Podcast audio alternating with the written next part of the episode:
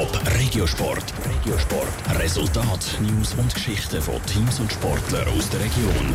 Die Fußballer der Challenge League die haben sich in die Winterpause verabschiedet. Die Runden sind nach 18 Spielen vorbei.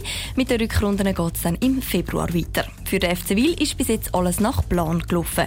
Und trotzdem wollen sich die Wiler nicht auf ihren Lorbeeren ausruhen. Sarah Frattaroli.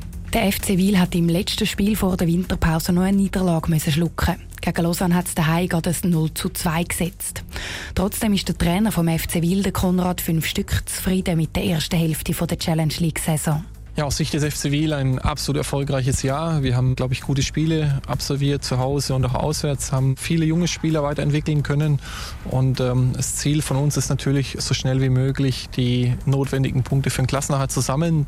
Der FC Wil geht nämlich auf dem vierten Tabellenplatz in die Winterpause.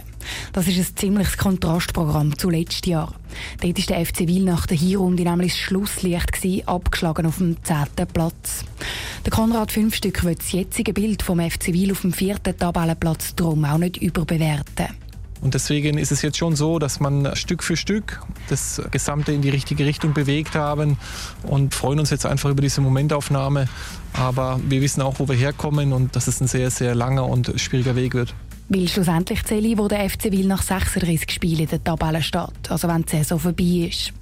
In der Rückrunde wird der FC Wil darum das Erfolgsrezept beibehalten, das er in der Hinrunde auf den vierten Tabellenplatz gebracht hat. Spiel für Spiel hart arbeiten.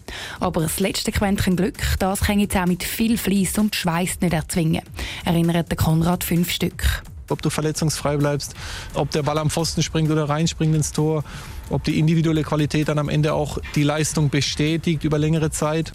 Das erste Spiel der Rückrunde spielt der FC Wiel am 1. Februar auswärts gegen den FC Aarau der Beitrag von Sarah Frattaroli. Mit dem FC Winterthur haben wir übrigens schon gestern eine Halbzeitbilanz gezogen und morgen schauen wir dann, wie es zu der Winterpause um den FC Schaffhausen steht. Alle Beiträge auch zum Nachlesen gibt es auf toponline.ch.